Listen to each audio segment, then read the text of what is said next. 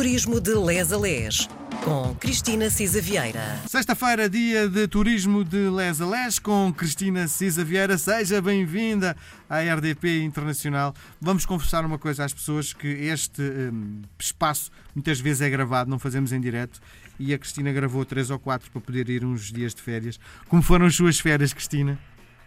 Foram boas, olá Miguel, olá a todos, acho que as férias sabem sempre muito bem uh, e pronto, e, e, este ano, apesar das restrições e dos confinamentos, uh, houve tempo para quebrar a rotina e como há pouco dizíamos, eu por exemplo, como gosto muito de ler, pus uma parte da leitura em dia e aquela rotina de sabermos que o dia-a-dia é ir para a praia, etc, Sim.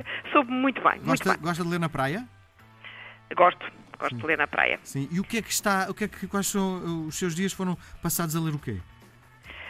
Olha, o último livro que li foi um livro giríssimo do Ian McEwan, que é Machines Like Me, uhum. uh, numa Inglaterra alternativa dos anos 80. A Cristina lê em inglês? Uh, sim, este li em inglês. Bah, Estes, alguns autores lê-se bem e ganha sem ler em inglês e exercita também a cabeça.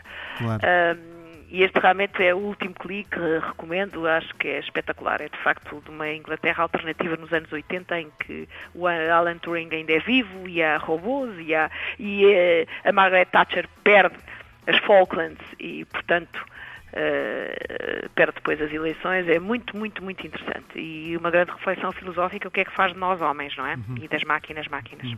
Engraçado, porque estava a falar na relação, uh, nessa reflexão uh, psicológica e filosófica sobre a literatura.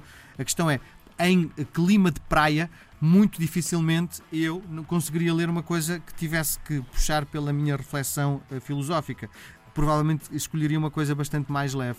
Mas cada um é como cada qual, não é? E a Cristina tem essa capacidade de ler em inglês e ainda por cima ter a capacidade de pensar sobre aquilo que está a ler. Muito bem, posto este, este princípio de conversa, vamos voltar para a Ilha da Madeira.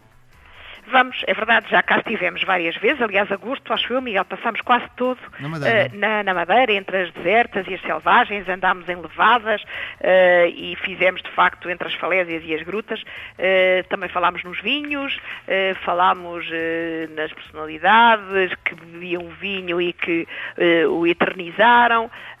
E, de facto, acho que devíamos, ainda temos aqui mais um tempinho para lá das levadas para dar uma volta uh, na Madeira ainda. Desta vez, uh, nestes dois próximos programas, eu propunha que o fizéssemos de carro. Uh, uma volta mais tranquila, que cobrisse também outros pontos mais longínquos da ilha. E mais, e... A, a, Madeira neste momento está com as, as, suas vias muito boas, muito bem tratadas. E se no passado dar a volta à ilha era um tormento porque as estradas não eram boas, atualmente são maravilhosas. É isso mesmo, olha, por acaso é isso mesmo. Nós conseguiríamos dar a volta à ilha se fôssemos sempre uh, sem esta preocupação de fruir que temos tido ao longo dos tempos, conseguimos fazê-lo num dia. Uh, mas nós, uh, o ideal seria dar, de facto, uma volta em dois dias à ilha. nós propomos sair do Funchal, em direção à Câmara de Lobos e começar logo ali por visitar uh, o Ilhéu de Câmara de Lobos. Uh, isto de facto é um, é, é um rochedo, não é? Sobranceiro ao mar, é pro, parecido com uma ilha, mas de facto uh, é, é este rochedo que foi remodelado, adaptado a atividades culturais, tem de facto uma parte um, de, classe pescatória uh, que vive lá e tem vistas espetaculares sobre a cidade, mar, arredores, ali incluindo o dito um, Cabo Girão. Câmara de Lobos foi, de facto, o primeiro local onde habitou o navegador que, que descobriu a Madeira, portanto, o Gonçalves Arco, ali entre, entre 1420 e 1424, e foi realmente uma povoação eh, que foi criada pelo próprio eh, Gonçalves Arco.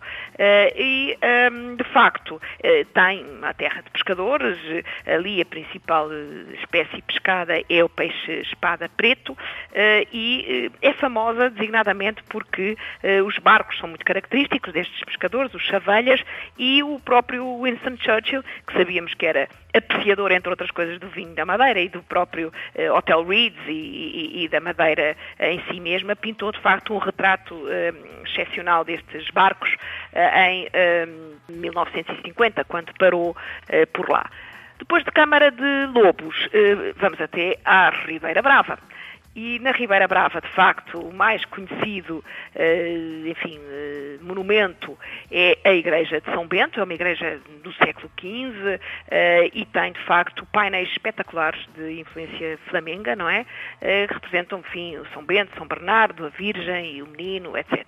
Aqui na Ribeira Brava há, sobretudo, agricultura, e agricultura daquela agricultura mais hortícola, não é? Portanto, batata doce, feijão, hortaliças, algum cereal uh, e algum bocadinho de vinho e fruta, mas sobretudo esta mais hortícola. Há um museu etnográfico também uh, da Madeira na Ribeira Brava, que uh, é interessante à sua escala, porque tem, de facto, uma história dos aspectos sociais, económicos e culturais do arquipélago. Uh, além uh, da Igreja de São Bento, também temos o Forte de São Bento, aqui na Ribeira Brava. Uh, hoje é um posto de turismo, pode subir ao farol que lá está e daí, de facto, consegue ver-se a Ponta do Sol e as serras do Campanário. Para, a seguir para a Ponta do Sol, que seguimos a seguir à, à Ribeira Brava. A Ponta do Sol deve o seu nome porque há uma ponta de rocha que entra pelo mar adentro e que reflete os raios de sol. Uh, e, enfim, dizem os locais, é aí que há o Qual melhor... a melhor hora para, para ir à Ponta do Sol? É a hora, a hora do pôr do sol, uh, mesmo, porque de facto dizem que é aí que se vê o melhor uh, pôr do sol de toda a ilha. Há também uma igreja bastante valiosa aí, do ponto de vista, enfim, histórico-cultural, que é a Igreja da Nossa Senhora da Luz, uh, e um palacete do lugar de baixo, conheci também por Palacete dos Zinos, eh, um palacete romântico do século XIX eh, e que eh, tem, de facto, também merece uma visita.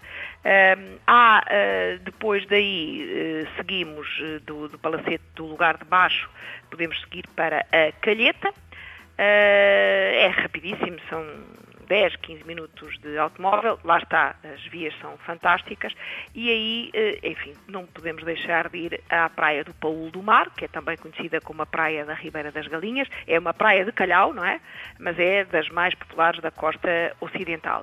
Uh, e era de facto, nos anos 60 só se conseguia chegar aí à calheta uh, de barco, Uh, e uh, nos 30 anos seguintes realmente a estrada era terrível.